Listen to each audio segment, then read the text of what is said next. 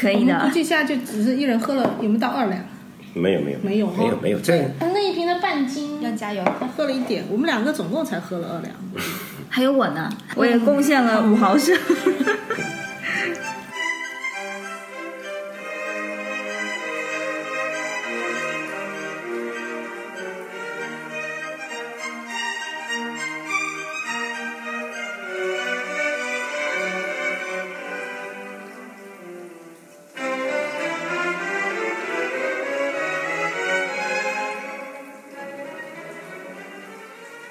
大家好，欢迎收听避风塘的播客节目《猫的事务所》。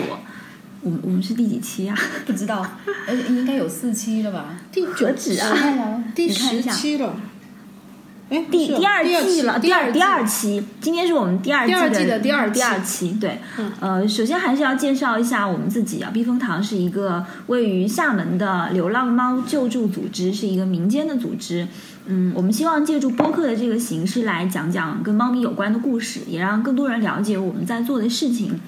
如果想要更多的知道我们呢，我们的新浪微博叫做避风塘横线厦门猫，在公众号也是同一个名字。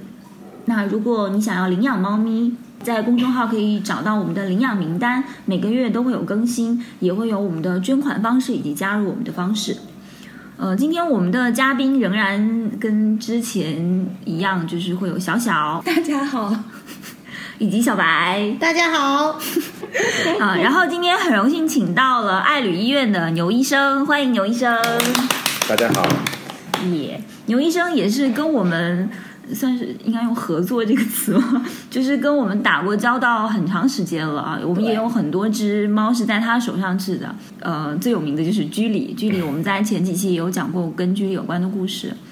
嗯，居里现在已经被领养了，他也过得挺好的。他他有一个黑猫的同伴。嗯，一开始两个人老是打架，现在也相处的不错。然后他的后腿不是截肢吗？现在也是还挺敢走路的。我也有发视频给牛医生看哈是，是，对，走的挺好的，因为他之前是腿上有一个钢针两，两两边两只腿都有一定的钢筋植入嗯，对他可能会踩踩在地上会有点疼痛，后来就是手术把那个钢针取出来了，嗯对，所以他现在又走的比以前还要更好一点。那我们今天又会跟大家讲讲最近我们在呃救助的几只比较有故事的猫咪，六只嘛，对可能有一些是顺带提到哦。嗯，我们先来讲讲冰糖吧。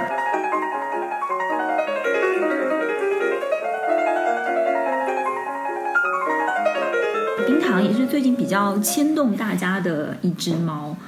它其实现在已经离开我们了。可能在两个星期前，我们还完全没有想到会是今天这样的这样一种结束的方式。那个时候我们还在欢喜说冰糖找到了一个非常好的领养人，没有预料到会，嗯，它现在会离开我们。冰糖最初的名字其实是叫海仓， 特别 难听。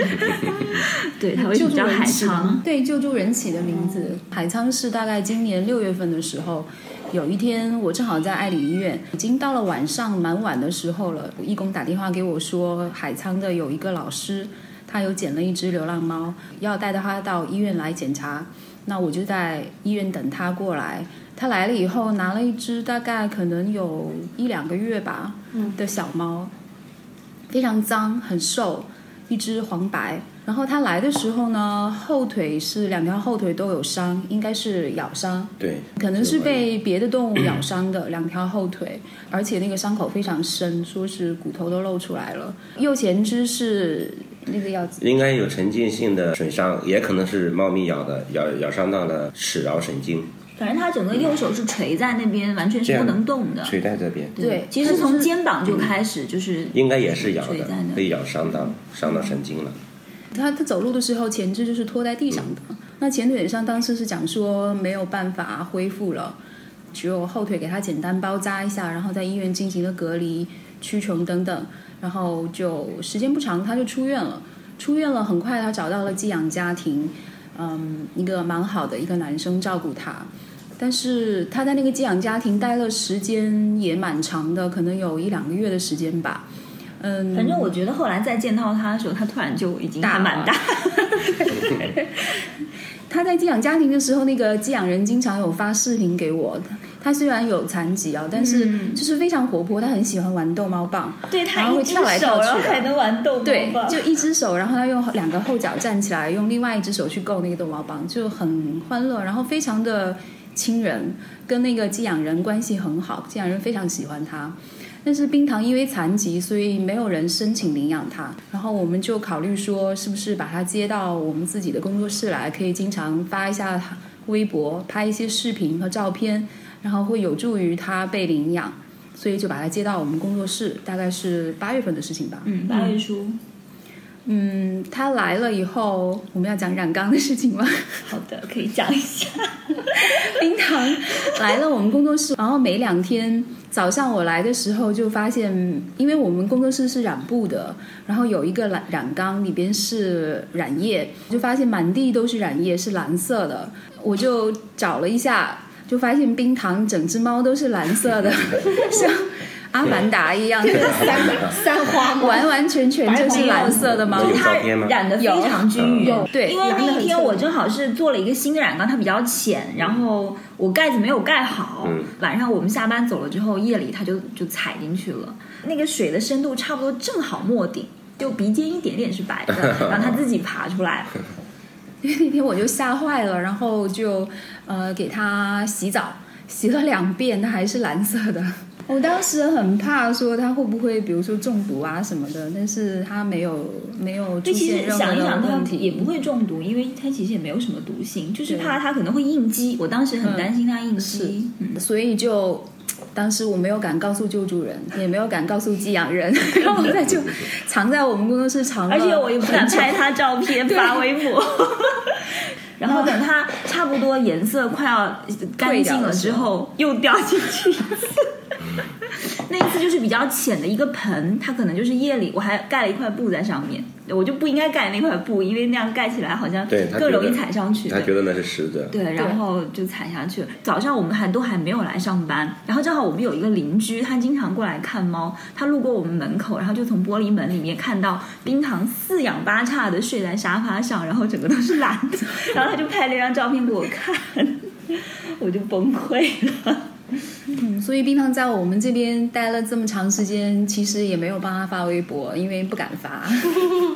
我当时还发过朋友圈，他们说你这什么什么猫种？我说三 花，真的是花的很厉怕害。被大家骂，对啊，好好笑。嗯，所以冰糖一直都没有遇到领养人，中间好像是有人申请他，但是不太合适，是吧？有对，但是我觉忘了得为什么不太从救合助适他就是到他走这一段时间，最后那几天，但之前是一直他给我们带来很多欢乐。对它是一个很对甜的小猫，对对对，特别亲人。就是你可以随意的抱它，然对后它它非没有常影非响常的柔软，非常的温顺，就是我把它抱在怀里，随便怎么折叠它，它都没有意见。 而且他特别爱我， 就是每天我上班的时候，他要趴在我的电脑键盘上，然后枕在我手上。如果我没有抱他，他就是痴情的望着我，然后小小声的冲我叫，然后那对个时他候真的就没有超办法 不理他。后来有一天，有一个女孩子有申请做她的领养人，那个女孩儿她是一个东北姑娘，她以前在东北的时候就有做过救助，他们主要是救狗嘛，就是你知道救狗其实比救猫难多了，他们经常就是有过那种就是在高速上拦下一辆对卡车，然后里面全部都是要被卖掉当当做肉肉狗肉的狗那的种狗，他们就论斤买下来，对，放在一个很大的那个 loft 的那种，救助站里边。然嗯然后后他那边还有习俗是吃狗肉的，对，东北连对连东猫北肉对都是吃，朝的鲜延边对对对延边那边嗯延边州是吃所以狗肉非常可怕。就类似于广西玉林，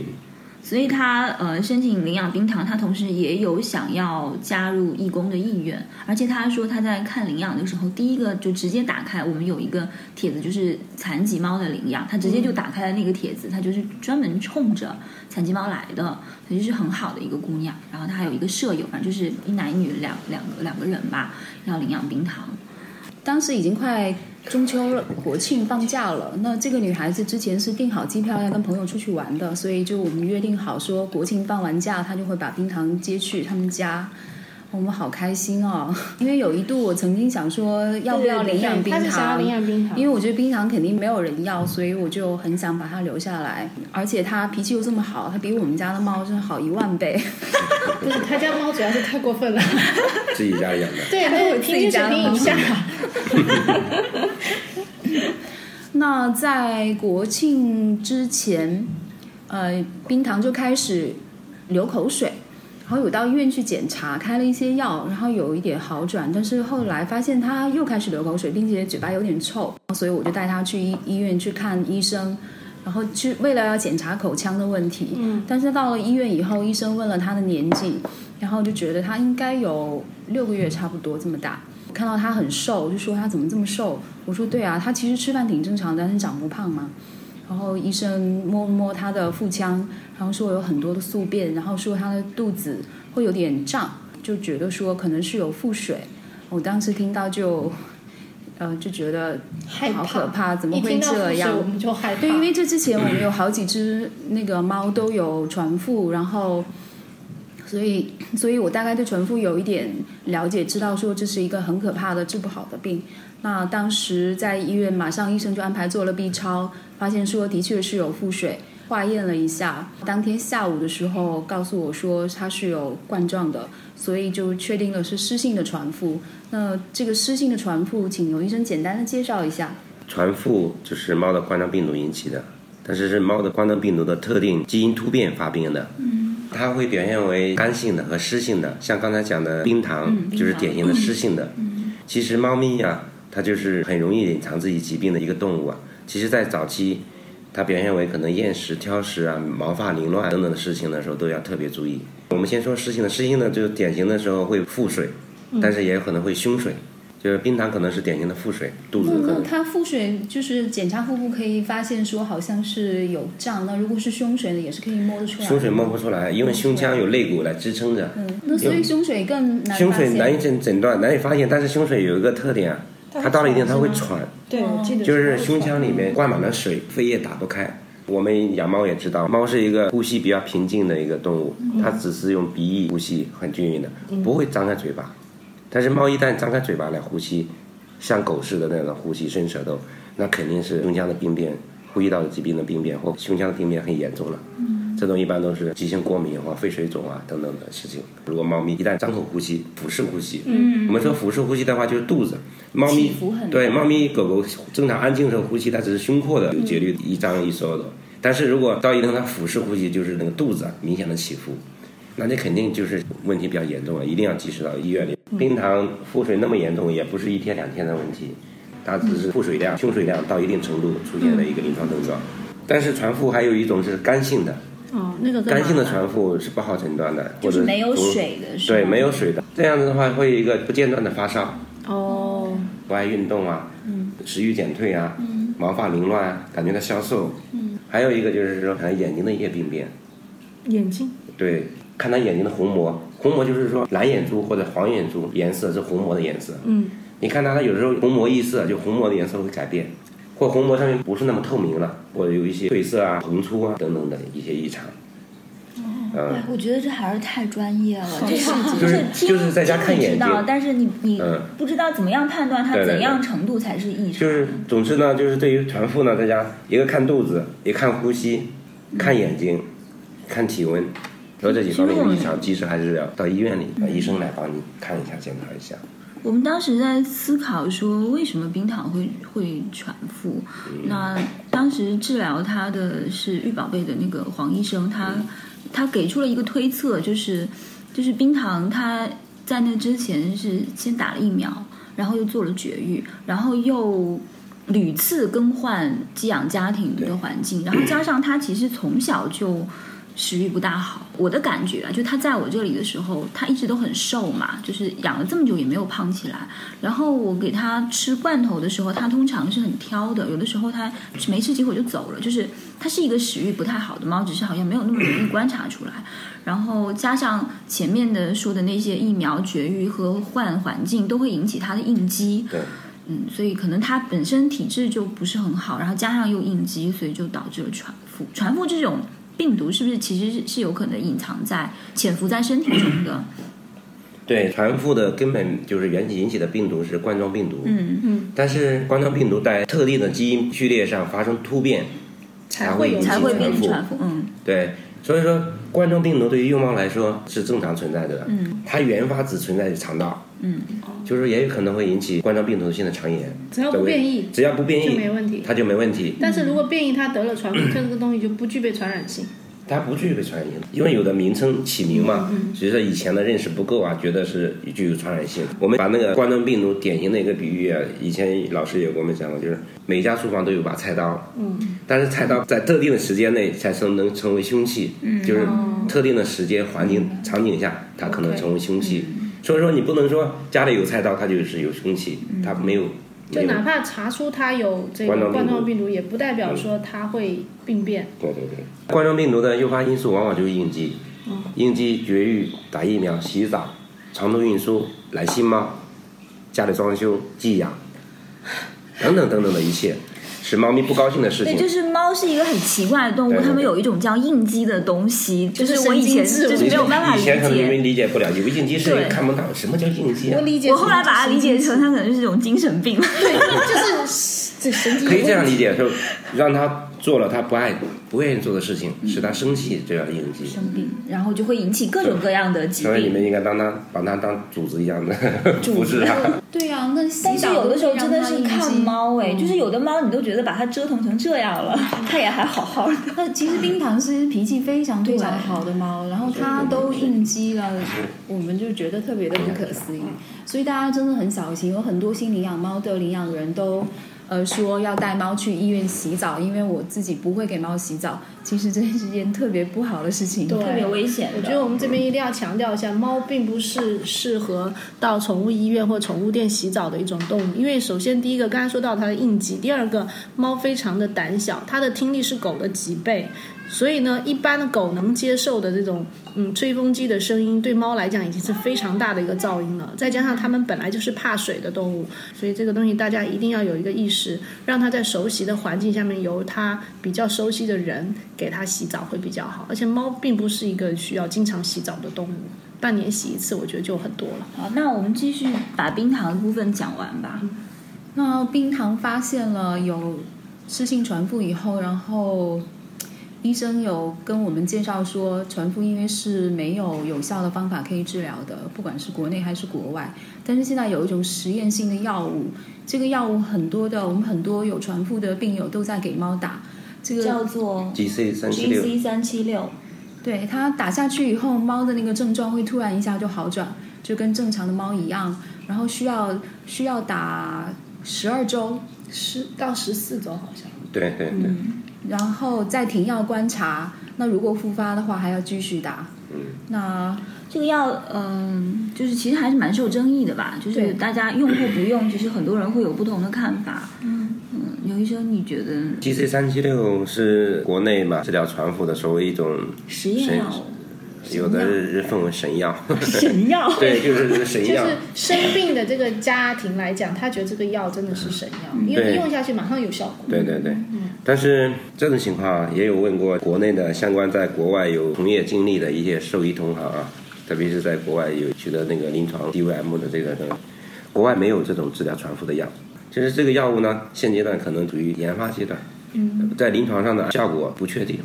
就是目前是没有听说有哪个猫咪是因为这个药而治愈了，对它它只只是是说临床症状会有暂时明显的控制改它观，嗯，嗯，对打药期间，它可能食欲比较好，负乳量产生的速度比较慢，精神会比较好而已。但是临床上治疗一段时间，上十二周也好，八周也好，那只是治疗临床治疗一段，回家观察，并不能判它所谓的痊愈。那猫友跟我介绍说，就是他们有一个得传腹的一个群，然后里对面对都是得传腹的猫咪的家长。然后他跟我介绍说，他们用这个药最长的时间好像是有到七个月，就是猫咪存活到七个月，就是最高记录就是这样子。多但活是七个月。对，但是没有治愈的。医生也非常肯定的告诉我说，传腹是没有办法治愈的。我觉得这么多医生，大家都说没有治愈的可能，那确实就是没有了，因为他们都是从临床得来的经验。看这个猫主人怎么看待这件事情，他们愿不愿意花，因为毕竟这个药呃 很昂贵，大概一个月要个两三万这样子。如果你的猫体重高的话，它可能还会花更多的钱。对，是的，嗯，看主人的情况。如果觉得药物嘛，可能会有一些改善，改善它的临床症状，使它舒服一些，会延长生命。如果是本着这个目的出发的话，是可以尝试使用。但是如果想让它痊愈啊，或者是康复，那个这药物可能达到不了。而且这个药物也可能就像小小说的，就是宠物主人自己购买，网络购买。嗯，对，因为作为医院，我们医院卖出的药物就要有批号对、合法合规医院拿不这到样的。那医院个拿不到，我们也不愿意去卖这个药。但是我们这种事情啊，网络比较发达，有有的主任一搜一查就能查得到这个药物。嗯当然是有一些争议的。对，因为猫友还会介绍经验给我说，就是现在可以有两个地方可以买得到，一个是上海出的这个药，还有一个好像是四川还是重庆，嗯，四川好像四川有有这个药可以拿得到。那上海的药效会比较好，因为可能好像是说含量比较高吧。然后四川那边的价格会比较低，大概现在一支是五十五块钱。那这样算下来一个月的话，大概也要一万多块这些钱。药品应该都是从一些实验室实流验室流这出个来的，嗯对吧？对， 那冰糖基本上确诊了有传腹的话，当时我们义工中间就引起了很大的一个呃分歧吧，就是有一些义工会觉得说希望给他用药，那有一些义工说希望说给冰糖安乐，我们争论了很久。最后还用投票的方式来决定说到底要怎么处理冰糖的问题，然后最后是大多数人同意说为冰糖做安乐，关于安乐的时间也是纠结了很久。对，因为当时冰糖的情况其实还可以，从医院回来的时候给他吃罐头，他还就是很开心的这样吃。但是到了第二天的时候，他自己不主动吃，然后我只好就是拿罐头掺水，用针管给他打到嘴巴里边去。然后他有发烧，打了一针退烧针之后，他的体温大概就在三十六度、三十七度差不多这样子，一直保持这么低的体温上不去。那我有问过医生，他会不会不舒服？医生说他肯定是难受，因为他本来应该发烧的，但是烧不起来。到了第二天、第三天的时候，冰糖就已经不爱动了，就是一一整天都趴在那边睡觉，但是他眼睛又没有闭，是睁着的。然后我抱着他到户外去转一圈，然后他就眼睛睁很大，到处看一看。但是回来放在家里边，然后他又趴在那边，就是很没有精神的。义工就建议说，趁他现在精神还好，没有太痛苦的时候，给他做安乐。然后我们也是纠结了蛮久，从冰糖确诊到做安乐，大概不到一个星期的时间。可能就四五天吧。它发病真的很快，对，非常快嗯。其实我我很想知道，就是重复发展到那个，就是猫已经很没有精神的时候，猫是什么感受啊？它是会痛它或会者疼难痛吗受，或者它会疼痛啊。嗯它腹腔里面本身不会有这么多水嘛，有这个水的情况下，它的环境会变了，它的腹腔里的脏器啊都会泡在这个水里面，肯定是不舒服的。对他当时就一直找那个很凉的地方待着，对他就是趴在，他体温那么低，他还要趴在地板他把嗯上。腹部对贴近地，板，对它趴腹在那个痛，铁的箱子上面，冰冰的。对，我我觉得小白讲的很对，就是那时候我们在讨论说赶紧去安小小白就说说你要在他还不那么痛苦的时候安乐，安乐才有它的意义，不然如果等他已经很难受了再去安乐的话，其实就不能叫做安乐了。对那时候他已经很痛苦。一点不乐也一点不安， 就是从两这字面上就是这样理解。所以后来也是大家进行了非常痛苦的一个决定以后，对，然后他的领养人也是非常的难受。你说怎么想得到呢？以为马上就要接一只猫回家了，然后这对，么而喜且欢冰糖它那，么可爱，然后突然之间就知道他要走了，这真的是太突然了。然后第二天晚上，我就是 我不是平常抱着我的猫睡，然后半夜里半梦半醒的时候，我就只有抱着冰糖。对因为你跟他们嗯接触，同床你跟他异梦们跟 他接触接触最多了，对不对？对因为到此我们最心爱的冰糖就走掉了。对，嗯，但是冰糖虽他然留走给我们了，还有很多很好的事，后来我就是一直在翻他的照片啊，然后翻的时候就想说为什么不多拍一点？ 就是觉因得太太为后少来派蒂才找到了领养人。就后来很幸运，冰糖虽然走了，但是他他的领养人就决定要领养薄荷派蒂。那我们就来讲讲薄荷派蒂好了，正好就也聊到这里。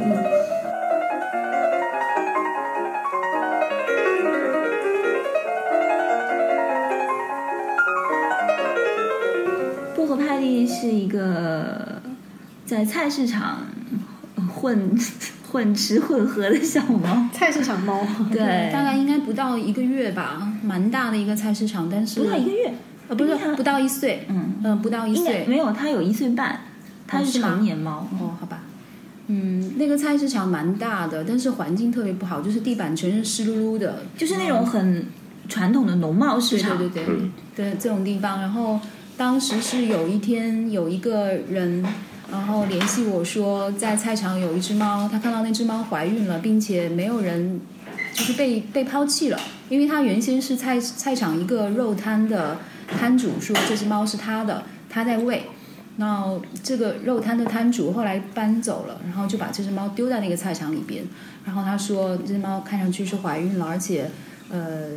眼睛有问题，不太好，想要说看能不能就这只猫带到医院去检查。然后我们当时我就跟这个人一起去了菜场，转了一圈都没有找到。然后当时那个肉摊走了以后，这个摊就换成了一个卖菜的一个摊主。救助人后来就放弃了，觉得说既然它有主人，主人又不同意的话，我们也不好太干涉。那我想一想，还是觉得不甘心，所以我当天晚上和第二天的时候又去找他，大概找了三次吧。然后第二天早上的时候，一大早我就带着航空箱去那个菜场，然后我就一眼看到了它趴在一个拖车的下面，静静趴在那边。这只猫是很亲人的。然后我到了那边，然后就叫了几声，然后把它拉出来，从那个平板车下面，然后就直接塞进航空箱就带走了。 嗯，当时它非常非常的脏，它是一只纯白的猫，但是两个脚非常 非常黑，眼睛是很明显的，就已经像是白内障，像人的白内障一样，就是就白蒙了一的层两层东西在糊糊的在，对， 嗯然后而且我一大把一小，对，一只眼睛非常大，一只眼睛是正常的。然后带他去医院的时候，医生给他检查说他是青光眼、葡萄膜炎。前葡萄膜炎，简单的说一下，就是我们前眼的一些炎症叫前葡前什么叫前？前眼就是我们肉眼看到的这一块眼睛、哦，OK，OK 眼睛这一块，有可能角膜，有可能鼓膜，有可能这个虹膜，嗯，这种这一块引起的就是炎症，叫葡萄膜炎。嗯但是它有炎症的时候，它可能会引发青光眼，眼压很高。嗯简单的说一下，我们眼泪产生从后房到了前房，通过是一个有个阀门到前房，前房同时循环一遍再流出去，有炎症，它把那个阀门堵住了堵。住了，防水在里面一直蓄积蓄积。但青光眼目前来说，在厦门这边治疗是很麻烦的。青光眼在眼科里面是一个急症，不可逆的。所以它之所以有一个眼睛长特眼睛的别别的大，就是因组为织它的眼压增大，然后对对让对它的眼睛就胀大突出。然后它另外一个眼睛眼压反而更大，就因为就是眼压很大，然后眼睛又没有没有能够胀大，所以就是压力就更加的大所。以说，它那个小猫应该小时候眼睛呢是正常的吧？有没有？不知道猜想应该是这样。对，小时候应该是正常啊的，对不他不然可能抓一只这个瞎眼的猫回来养，一般 店家对是对这样对。所以他的眼睛其实就是没有办法治疗的，对而且还可当时能还怀恶孕化了。哦，对对，后来是去对怀去孕了引产，后来对，给他做了引产。反正当时那个医生就是说，他的眼睛不但不会好，还有可能恶化。最后基本上可以肯定，就是两个眼睛都得摘除，只是现在就问题就是什么时候摘除是。时间的问题。嗯，对，他当时好像是说两个眼睛还有微弱的视力，他可以看到一点点。就后来我们把他接到工作室来寄养着嘛，然后也想说给他用药观察看看。然后他在工作室里面其实还挺自在的，就是他会对自己走来走去，还会嗯上上到高的地方自己爬上去。他很快就研究出了一条路线，嗯但是不太玩儿，给就它是设置障碍物，它能躲 开吗？可以的。就他很快就在工作室找出了一条他自己的路线，可以从一个椅子，然后上到书架，最后上到一个柜子里面，然后就每天待在那里。而且它的个性非常 nice，跟冰糖有的一拼。对他脾气非常好。特别好当时医生是开了四种滴眼液，嗯，然后一种药一天要滴三四次，有的要七八次。嗯他， 但是他脾气都很好，他从来都不抓人咬人。嗯就是我记得我跟它接触，我把头凑近，然后它就会闻我的头，然后对用它还舔你用舌头舔你，就真的是非常亲人的一个。而且他是个胖子哎，好他对神他，这是流浪猫，但是一个非女常胖胖，子，再解释是一个下，白胖子。对，她是个女胖子， 因为他吃百家饭长大，所以可能是什么都吃吧，在菜市场肯定饿不着，然后大家都给他吃的，所以他谁也不嗯她好怕 像。也不挑哦。嗯，大挑吗嗯对基本上不挑。波格派蒂，我们那时候就在想要给它起一个名字嘛。 我们有薄荷派蒂来着，因为他脾气很好，然后那个波克帕蒂这个名字是来源于史努比的那个漫画里面有一个角色叫 Peppermint Patty，就是他叫波克派蒂，然后他是一个呃性格很好、很爽朗、很义气的，然后脸上有一点雀斑的一个女孩子。当时是因为觉得派蒂性格很好，所以就就把这个名字给了她。我们其实用史努比里面的角色给好几只猫都起了名字，有一只叫查理布朗的，就是史努比里面那个被义工的吐槽男主角。然后其实后来我也觉得查查理布朗不太适合他，因为他应该叫我觉得他施瓦辛格。挺适合叫外国人的。嗯啊很壮的。因为它全身都是嗯非常壮就是肌肉我我没有见过这样的猫，就是它身上戳下去是硬的，他那个手感很没有一个 creepy，人我觉得。对，呃，我们摸起来很奇怪，没有肥肉，就是皮下全都是那个它是肌肉。公猫还是母猫？公的公猫大多公重啊猫，体重啊十二斤，十二斤它，没有很重，但体型为什很么大浑身都是肌肉？没有体型很不明白。大，对，它其实没有很长，偏短，但是宽。它是肌肉还是脂肪？就是那个建议那是 肌肉我们大家去做过那那个那 B 超，担心他体有检过呃体检，担心他有问题，嗯结果发现其实一点问题没有，他就是天生肌肉男，他的体脂应该是 很低很低，对对，脂要这样讲体脂很低体啊脂很低，都是肌肉，就是因为他之前在外头混，所以可能对，要是练个社会猫，对，他是对很社会的是那很种，每天的运动量很大很大，非常壮啊对，而且之眼神还前 比较，他长得很丑，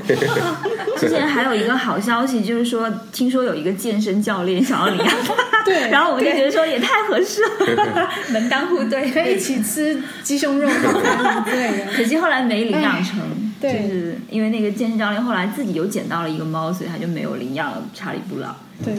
嗯就插播了一下。然后，呃，薄荷派蒂就到了我们工作室暂时寄养，啊给他滴眼药水，想说观察一下他的情况。 他一开始来的时候，我还蛮崩溃的，因为因为他找不到厕所，他就是会满屋子到处拉屎拉尿。然后我们那时候也不知道怎么教他，后来就是给他找了一个开放式的猫砂盆，因为我觉得封闭的猫砂盆他好像找不到口在哪里。然后他有一个非常糟糕的习惯，就是喜欢疯狂的刨猫砂，而且就是他，因为我我觉得可能是因为他瞎，所以他只要路过闻到那个味道就要狂刨一下，所以一天要刨十几趟。哎呀，我怎么又经过厕所？对对对，就是这种就那种感觉自由又有这个味道了，就不好笑，真的很崩溃。嗯，后来还好是慢慢的吧，教会了他使用封闭式的猫砂盆。那个时候我们开始讨论要不要给他提前做手术，因为我一直很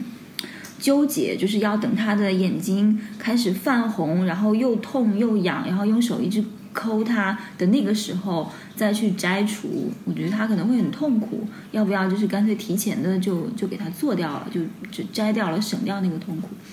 但是后来是想想去问林医生，就是问他说，如果是你自己的猫，你会提前做吗？ 他说他不会，他就会等到他可能有一点状况之后再来做吧。后来我们就想出了一个听上去比较合理的办法，就是想先给他找到一个领养人，让他先去领养人的家，然后让他凭着他仅有的一点点的视力，先熟悉那个环境之后。再给他做眼睛的摘除手术，这样子他失明之后，可能还会记得那个那个环境的情况，那边的地形，然后也不会觉得太恐恐惧，或者太紧张什么的。但是其实当时基本上做好了要养它一辈子的想法，因为觉得截肢的猫尚且已经这么难找领养了，更不要说失明的猫，就觉得谁会要啊？就是根本找不到。我那时候就做好了我要领养它的准备，或者说可能把它永远的养在工作室好了，反正它现在对工作室也这么熟悉了。然后没想到就在这个时候就发生了冰糖的事情，然后冰糖因为冰糖的离开，他的领养人就。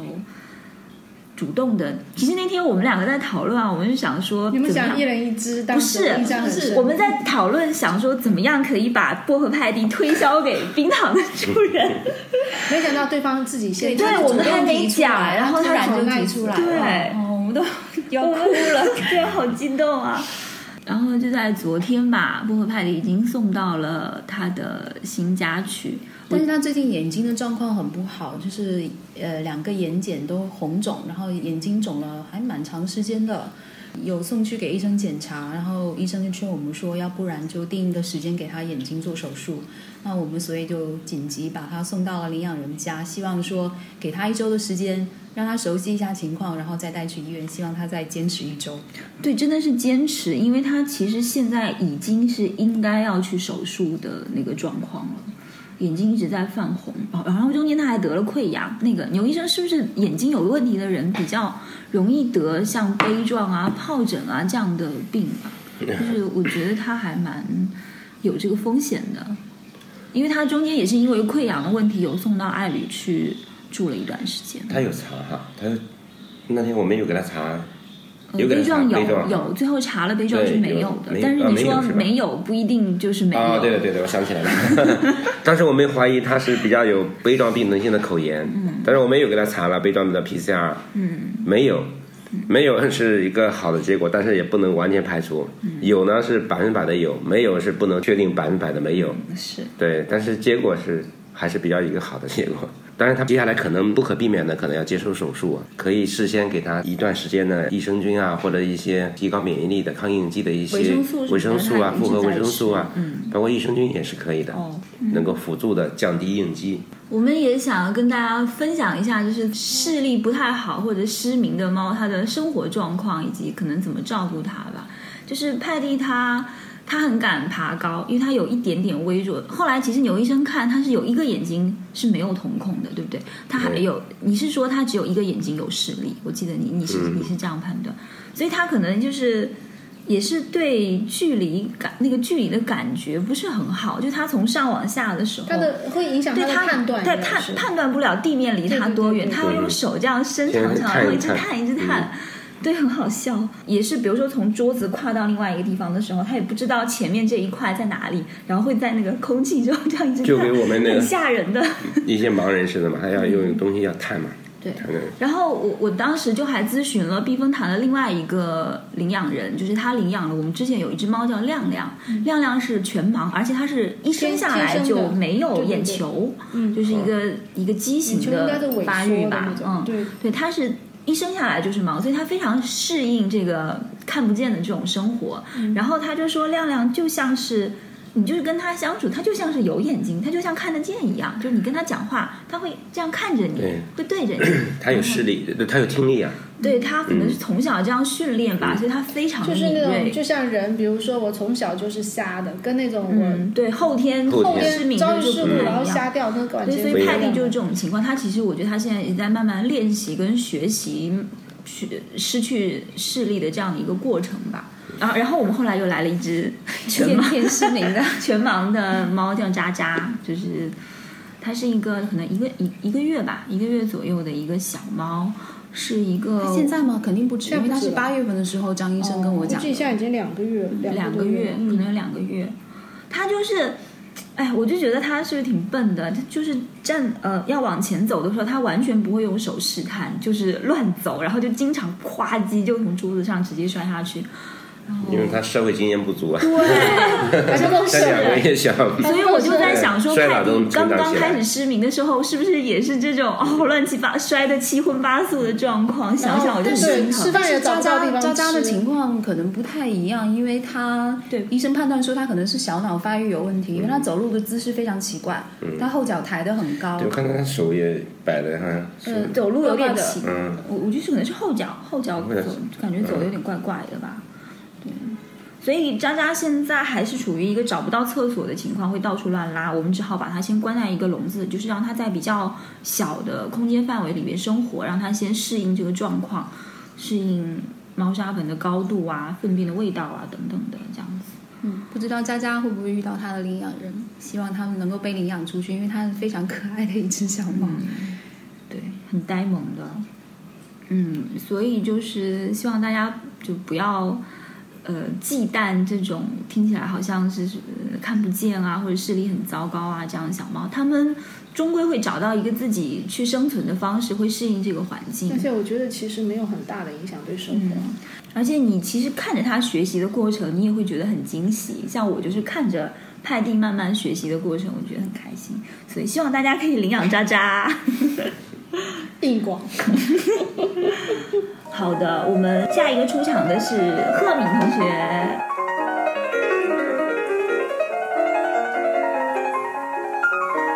而赫敏的故事非常非常的啊离奇， 以及不是一个很 happy 的 ending，呃，不会呀、怎么会就呢？找不到啦、这这为什么要找到人家？本来就是放归嘛，是不本来是？是就一只是不知道他现在结局怎么样嘛。嗯，赫敏是一只，就是有一天我带了一只呃流浪猫去爱侣医院的时候，然后有看到有一只猫，是那个它的牌子上写的是坠楼，然后它躺在那个笼子里边，就躺在那边完全不能动，然后它有血在那个垫子上面。然后这只猫当时是纽医生接的，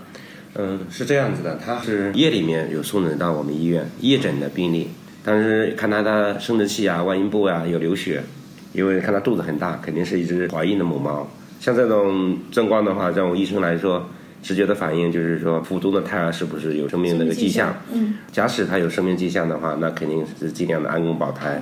但是如果胎儿一旦胎死腹中的话，肯定要及时取出来。同时呢，看他是不是有膀胱破裂或者子宫破裂的等等事情。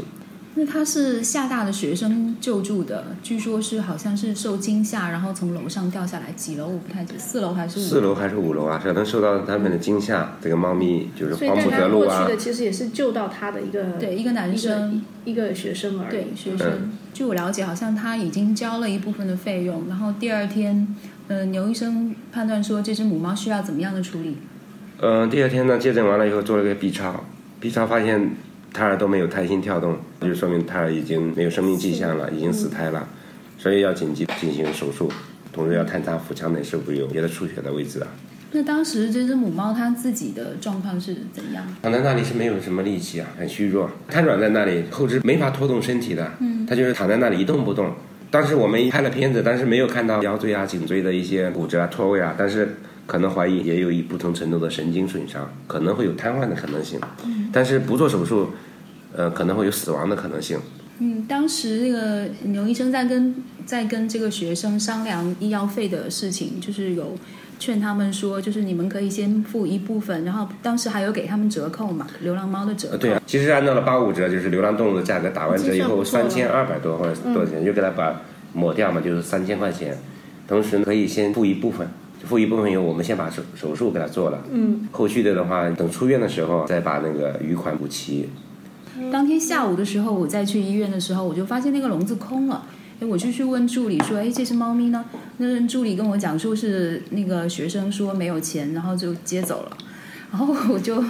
然后我当时就觉得说，因为之前就发生过粽子的事情，接回去的话，这只猫咪它必死无疑啊。然后我就跟助理要了他的病历，查了一下这个学生的电话，上面有他的姓名、电话都有。然后我就呃打电话给那个学生，呃问他说猫咪现在在哪里？他说猫咪因为他们实在没有钱住呃救，所以他就把猫咪放在纸箱里边，然后放到南普陀寺的放生池旁边。他觉得说南普陀会有很多好心的人，看看有没有人愿意救这只猫。我觉得荒谬嗯我极也觉了。得是，当时知道这个事情的时候，因为我知道说，像牛医生他们接诊到这样子的病例，他们一定会跟他们说，呃，我们呃会帮你们介绍一下像避风塘这样子的是就救助流浪猫的机构，可以从我们这边寻求点帮助，可能我们会帮他募款。他也是知道了这些事情对的当时我刘医生应该是我苦口婆心讲了很我多，啊我有给他我们才讲做了这个判我也断，对不对？我有跟他讲，我说你这个肯定要作为第一救助人，可能要支付一部分。如果实在不行的话，也帮你找募捐，但是自己要先付一部分嘛。但是他思考来思考去，最终决定代理出院。当时我跟助理讲说，我去找这只猫联系这个人，然后助理跟我讲说，因为当时已经下午比较晚的时候了，大概天快黑了五五点多吧，然后助理跟我讲说，那个猫都不一定可以撑得到现在，啊、然后我联系了这个学生以后，然后我就跟他讲说，嗯，我们是避风塘的，然后我们希望说能够救这只猫，可不可以跟我一起去找？那他说好，我刚把车停好，他就打电话过来了，跟我讲说他的同学有到南普陀去找那只猫，但是说猫已经不在了，那跟我讲应该是被好心人救走了吧。然后我当时想说，我既然已经到了，不然我就去看一下，我我怕说不是因为。我觉得没有那么多的好心人救这只猫，那它也许比如说被清洁工挪到垃圾桶旁边啊，或者扔到哪里去了都有可能。对但是天已经快黑了，六点了，然后我在周围逛了一圈都没有。然后我在走出来路过那个大殿的时候，看到台阶上有放了一个纸箱，因为他当时跟我讲说是放在纸箱里嘛，我看到有一个纸箱放在台阶上，然后我就走过去，然后看到上面别了一张纸条，嗯，是一张信纸吧，上面还写的厦大什么什么，一看果然那个猫就躺在里面，它就在里面一动不动嘛，对，哦它就是躺在里边不动。它就不能动，痛的。然后它后肢是没有，当时没有知觉没有知觉当的，时好像，嗯，当时我是当时一看下就觉得哇，真的是好开心啊！他命真好呀，这样子都能被找到。然后那个箱子里边还丢了一个玩具，还有钱，我记得还有二十一到二块十一钱块，钱， 好像应该是一些好心人，应该是好心人扔进好去心的。人他就们也的就好出心到现这种程对对度对而已就是了给给一点钱，对。对，当时那个纸条上就是大概有讲了赫敏的经历，怎么样坠楼，受什么样的伤，然后在哪个医院有看，然后说希望好心人能够救他一命，谢谢什么这样子。回到医院以后，就把他交给医生，然后杨医生就说。杨医生觉得好惊讶，你们这样子竟然还能找可以回找回 来来。他说：“既然你们把他找回来，那我就救他的命。”嗯，然后就给他做了但是是及影时响的处理。先对引产，嗯嗯，引产小当猫天都晚死上掉就做手嗯术了当天就做了手术，那引产，而且腹腔内还有还有出血，哦，就是腹腔内有出血，同时把那个子宫啊都摘摘掉了子宫卵巢都摘顺掉，便就所以绝育才了对对对，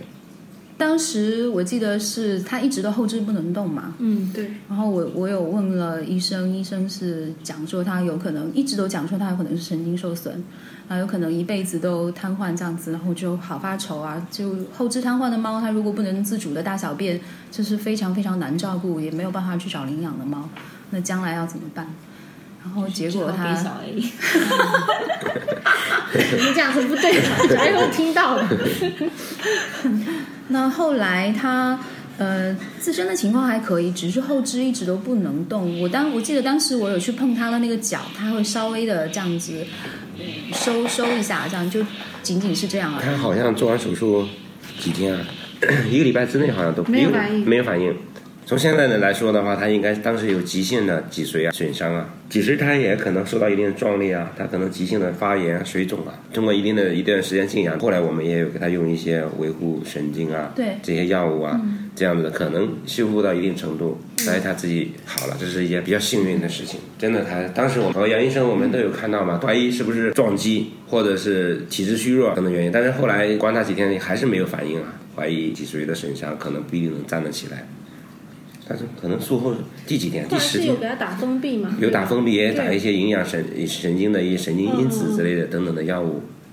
对，然后有一天突然那个杨医生就给我发视频，他就撇着两条腿在地上跑了。但是他一直都超凶的， 对，他后来会比较嗯非常凶了，凶原来可能真的是没有就力气有点凶了有点力气就开始对，后凶。来所有以这就点是养了第几天啊，可能慢慢就凶后来了。没办法，我们只好把它放归。我就们是每我每次去看他，我不敢摸他，我就拿他，嗯对他他打他不是有一个那个吃罐头的勺子，我就拿那个勺子戳他， 然后我每次戳他，他就把我的勺子打飞， 好可怕。对啊，所以我记得我那时候去，他还住在那个那个 ICU 那个房子里的时候，我不是去接触他，想喂他罐头，他揍我，哇！我吓一跳，对啊，这么凶。 那时候他还没有，下肢还没有恢复他的那个行动力，他就已经很蛮凶的了。嗯，对。所以这样的猫咪它不适合进入家庭被领养，所以它可能唯一的出路就是放归。那好在说它后肢恢复了行动，就不太影响它的生存，否则的话不知道该怎么办。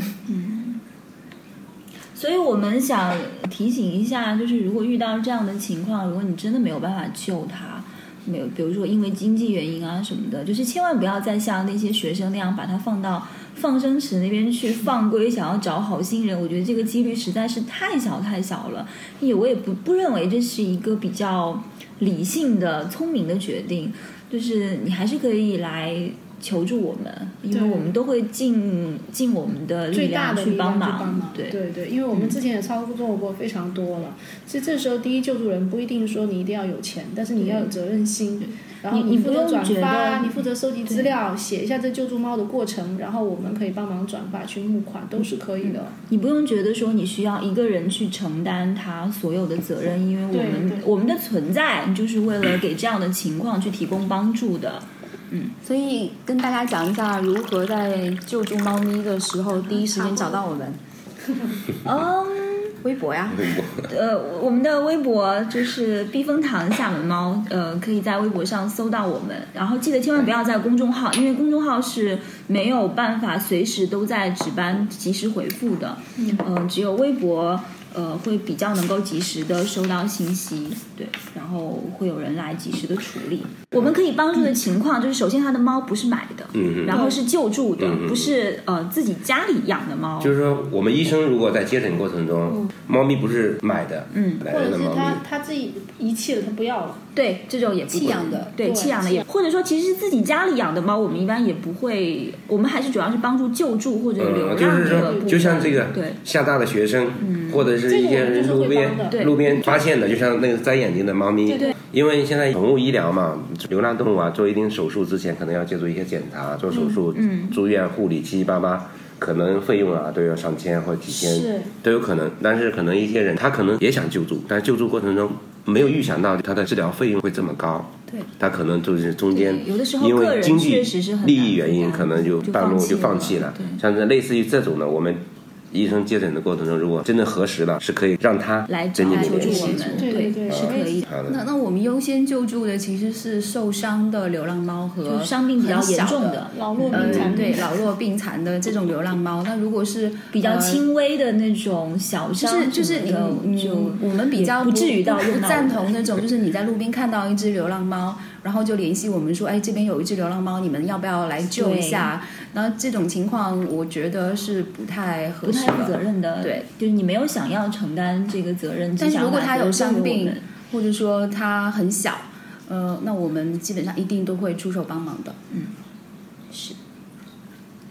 好，赫敏最后是放归在呃我们工作室的这个小区，因为我们这个小区对猫还算是友好，嗯也有人在固定的喂猫。出来了，对，嗯它走路很 好笑，现在我们的那个录音的地方路过一只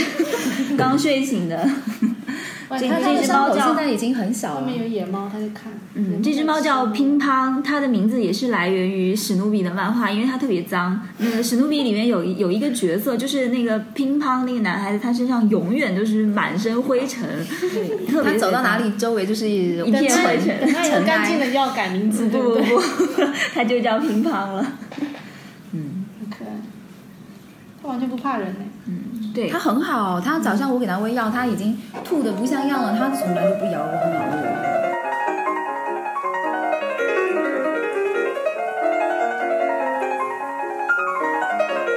最后一只是布丁，小白终于到你了。哦，布丁啊，对，布丁布丁，布丁，这个 布丁故事故事很长，要从三呃三年前开始。对啊，大概两三年前说起。布丁是一只在我们小区流浪的一只奶茶色的母猫，特别特别漂亮，然后很亲人。救助人是我们的一个领养人，他就说发现这个猫每天晚上的时候都会在我们小区的篮球场旁边就是觅食，然后旁边有老人啊、小孩经过，它也不害怕，嗯、就非常的淡定的一只母猫。那后来就确认了它是流浪猫以后，就带去医院，因为它很漂亮，当时一把它的资料发到领养名单上面去，也非常快的就被领养了。就是一开始的故事都是非常 happy 的。它的领养人呢是一个男生，在领养初期，我们也有去他家里实地回访，封闭什么都做得挺好的，他对布丁也很好。嗯，那就没想到是之后呢，他又因为朋友可能没有办法养，他又接了两只猫回家，然后其中有一只呢，就对布丁、嗯莫名的有敌意，见到布丁就打，所以后来布丁见到他就躲，它是就一害怕个英短美短。美短嗯是，一只美短，一只公的，很大的。有一次我再去他家回访的时候，应该时隔两年左右吧，又去他家回访，我就发现布丁就已经被他安排在他一起住的合租房里面的一个客厅的一个大笼子里头。就我就关问笼他子了，对我就问他为什么，他说因为那只猫一直打布丁，布丁很害怕，所以只好把布丁关在笼子里。晚上他下班的时候就把布丁放出来，把那只猫关起来，布丁才会出来吃吃喝喝，不然那它他就为什躲么着不。关那只打猫的猫？ I don't know。哦，有说到因为了，它有是说到美短，不是不是这个原因，是因为这只猫是另外他两个好朋友就是托付给他的、嗯那只那只美短，然后那两个女生就经常过来看，哦你知道的，嗯可能是人情方面吧，所以他就委屈了布丁。我觉得之前这都还好，后来就是没想到他又搬家了，他就把这个布丁跟他自己的猫都带回老家，先放在老家，然后自己再倒腾新家的事情。等新家弄好了以后，他再回去接猫，他就把布丁给落下了，只有把布丁留下，留在老家，老家也没有封闭。他说他姐姐帮忙照顾，但我非常清楚，如果是这种情况，就是放养，有一顿没一顿的，他愿意吃就吃，不愿意吃他就出去玩儿这样子。那也就是说，他把后面来的那只美短留下，然后那再两把只，原著猫嗯一只英短，一只美短留下，然后他把最早接来的猫反而是放回到老家的状态放养，嗯但避风塘的领养要求是不允许笼养和放养的，这两点他都已也经不允许符合遗了。弃，对，然后他其实相当于转送，他转送嗯对对给他的对他的相当于姐姐转。后来我就联系上他，然后了解到这个情况，我有直接跟他讲，我说，首先第一点，我说我也知道你还是喜欢他，所以你愿意就是。再想办法照顾他，但问题是我当时审核的是你这个人，你现在把他转送给你的姐姐，你的姐姐一定是看你的面子才在帮你照顾，她并没有像你那么爱猫。我说这是一点，她说她也承认。我说那如果是这样的话，你不如把布丁再还给我，我们再给他找领养。我说我的渠道一定也比你多，我可能会找到比他更适合的家庭。我说布丁这种情况明显的，他现在就不适合有猫的家庭。此处可以插入一下对布丁外貌的描述。她就是个美女，牛医生也接触过对吧？对对牛医是生一说个它是一个奶茶色的嘛，它的对，颜色还挺非常少，还而且挺对，挺特殊的而一且个嗯颜很色均，匀，还比较乖。嗯对，而且它的瞳瞳孔孔的颜色也很漂亮，就是那种淡茶色的，反正就是很优美的一只母猫。它就对人非常的好，完全没有戒心的，百分之百的信任人。非常温顺，猫，嗯，就是你抱它、摸它都没问题，但是它就是可能是因为之前被那个猫打了以后，它特别的感性，嗯害怕同类。这个事情其实一开始就我觉得还好了，它主人也愿意让我给它重新找领养，就把约了一个时间把它找回来了。嗯，因为没地方放，就寄养在我们避风塘的救助站。因为进救助站之前，我们是有要求的，不管任何猫进来，都先要去医院做一个基本的体检，做一个猫瘟的检查，然确后它要保没有传染病，对对，还要打疫苗，这些都做了。然后他主人就告诉我说，在做的时候呢，医生告诉他说，他身上有一有一处伤口，嗯，不是很大，已背经上已经结痂了，大概就是个五毛硬币那么大的。那我们也没有想太多，就开一点药，然后我们给他用。结果后来就发现这个伤口，呃，某一天没给他戴头套，嗯，它可能自己舔掉了，那个结痂了会痒嘛，舔掉了以后就发现那个口就开始流血水，脓血，脓血流非常多。然后正好我那天去值班，我就用手去压那个伤口，那个直接从洞里面冒出非常多的血来，对我就发现不对劲，有一个非常大的洞。就是等于说，它那个脓血在里头已经沤烂了，是吧？对，它也有蓄颜积到色一定程度，因为这个问题，我还就跟其他义工交代说，我们要好好给他上药，那也就告一段落了。后来我又发现他背上又有一个伤口，那个也是我摁，我明显感觉到应该是有肿块在底下，有液体的感觉。摁的时候他应该不舒服，他就躲开。后来我就直接用棉签把那个口。就是挑开以后，它就开始流脓，我还拍了视频，脓血挤出来嘛。后来我就发现不对劲了，后来我也跟他这个主人讲了一下，我说不行，可能要送去医院。那就后来带去牛医生那边，后来我才知道说，牛医生那时候你给他剃完毛，他下身的状况是不是很糟糕？第一处伤口好像靠近右侧臀部，对，那个伤口是一个圆形的一个皮肤缺损，是但是它的皮肤已经和皮下筋膜啊、皮下组织没有粘连了，还是一长脓，它只是送来的时候我看着没有明显的渗出物啊、嗯脓血的现象。另外一处就是靠近尾巴根的，都是结痂，而且皮下形成了蜂窝之炎，嗯，一个蜂窝之炎很我觉得深就的一个是，蜂窝组织炎症。对对对，但后来我就是想问牛医生，我就问牛医生说，那他这么多伤口怎么造成的？牛医生就说，可能是被咬的，嗯，因为它正好抓是咬的，对，上下颌犬齿嗯啊，比较尖利的牙齿，它咬的时候正好一个是在上面，一个是在下面，这样子它肯定会形成皮肤和皮下组织的一个分离，但是它肯定要松开，对吧？对松开以后，皮肤是有点弹性，可能皮肤又回到原位了。哦你看见的牙洞啊，包括狗咬伤、包括猫咬伤，牙洞那个位置不是最深的，哦，最深的点可能是在就是下面。嗯我们肉眼看不到它的那个，其实真正触及的伤口的根部是更深的。对，而且动物被咬了，一个想跑，一个去甩，会使它肌肉、皮肤啊和下面分离。牙齿上有一定的细菌，它会把毛发等一些东西啊，加上细菌会引入皮下，而且皮下有个腔洞，有一个隧道，它就会带到下去。啊，所以说被咬的一些狗猫，可能当天或者是头三天到五天，你发现不了什么问题啊，它只是一个牙洞或者稍微有点肿。一些细菌或者杂质，它会自己发炎，而且细菌也会自己繁殖啊，有两个到四个、八个、十六个啊、三十二个这样的扩增繁殖。它到了一定数量的情况下，一定时间，它可能会积下淤积酝酿，酝酿了很多细菌，吃掉周围的软组织，就使它烂掉转化为腐烂的脓血啊什么之类的，往上顶顶顶，肯定有一个时间点会顶破破它 溃。然后它外外表又先愈合了，所以对对，就外表先愈合看，不出头三天内它就，就是第一天、第二天它就一个牙洞，它就收上去就愈了合了，收上去以后正好给它创造了一个相就对就像封闭的楼一个一样的东一个西，环境，细菌繁殖啊扩增的一个环境。它主人完全不知道这个事儿。带去医院的时候，第一次发现它侧侧后腿有这个问题的时候，他还说很惊讶，说不知道。后来我才知道说，因为它放到老家去以后，那个猫其实是处于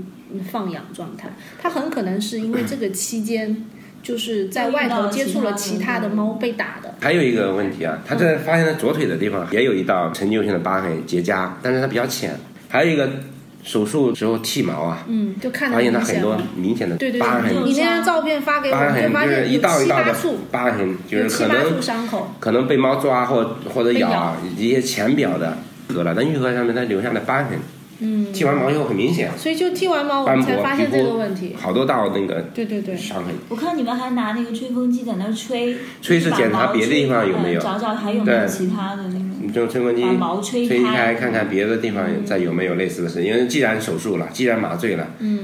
就就是再找找。对，再找找看看。他这之类个的伤口后来就刘医生他们决定说，嗯、就最好还是就是把这个彻底的清创，然后切除掉这些烂的肉，然后缝合起嗯来。对，避免那种。对，就是嗯，阻止它进一步病变，所以后来他做了手术，呃，他的原原的领养人也出了这一部分的钱，这个东西就告一段落了。那现在布丁在医院恢复的很好，呃而且它也有了新的领养人，对，非常开心的事情是他遇到了一个很心疼它他真的的，是秒速被领养，对，长很得都心疼好他的一看个领养人。这个领养人今天还，他刚刚还去医院看哦他，然后就说大概是明后天就要嗯出院，就直接带他走。嗯，对，这是一个他幸运的地方，因为毕竟说实话，呃，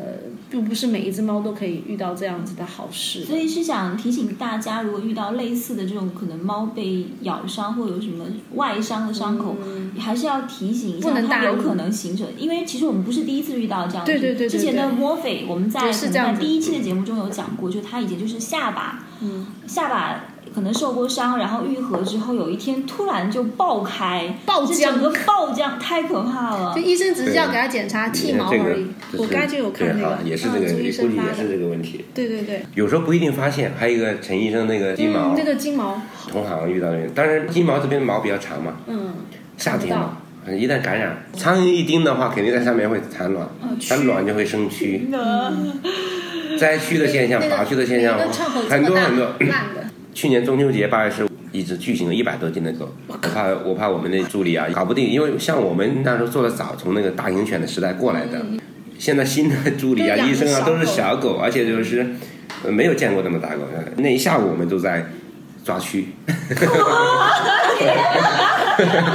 一下午就得抓蛆，抓完蛆晚上薄饼，就是你们做这个行业的人，应该首先第一个没不有触密集恐惧症。对，没有密集恐惧 症，不怕啊不不怕怕虫，那种啊，对，而且看到这个很他特兴别奋，怕，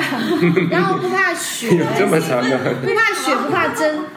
对，不怕血，你不晕针晕血、恶臭的哦，味对道啊对等对等，对，有有的的人怕这个，碰到一个鼓浪屿上面救助的一个猫咪难产，夏天子宫就会鼓得像气球似的，因为我们不戴眼镜，但是有点近视啊，就要准备开刀，打开以后，哇，抓出来血，不是虫子啊，是一股恶臭啊哦臭气，就是有点腐败的一些味道嘛，把我冲的往后都要踉了一下，因为都熏的，真的有点晕的感觉，太多了。而且因为它是腐败东西聚集在一块儿嘛，它会哦，那味道特别重，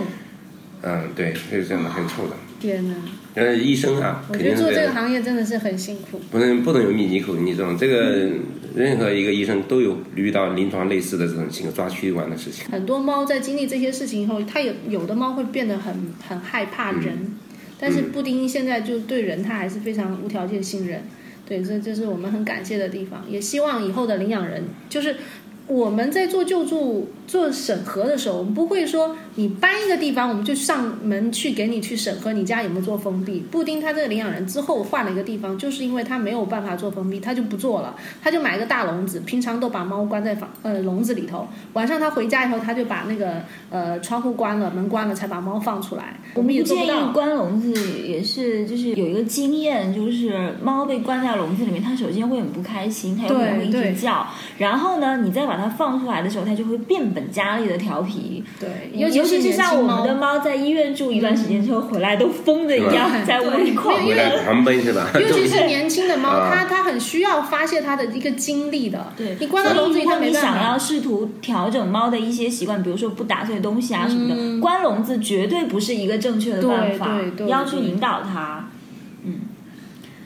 好吧，讲完了。对，反正现在就是个 happy ending 了，它找到了它的领养人，然后领养人过一两天就会去领养。就是我们就告诫一下大家，就是一定不管你搬几次家也好像我我在厦门流浪的时间也很长，我搬我那天算了一下，我家最大的一只猫，呃，跟着我搬了十二次到十三次的家，但没我有次应激次为什么？我次次都做封闭对做得非常好，而且为什么没有应急？就是我一直陪着他们，他们比较信赖我。好吧，我们也聊了两个小时了。呃，今天就是相当于是阶段性的总结了一下我们最近的救助情况。那感谢牛医生来参加 我们，这是也是我们第一次邀请医生啊来到我们的节目当中。希望以后还有机会可以再跟你聊一聊。那今天我们的节目就到这里，谢谢大家，拜拜，好谢谢拜拜，拜拜。耶，这期会剪很长吧？那个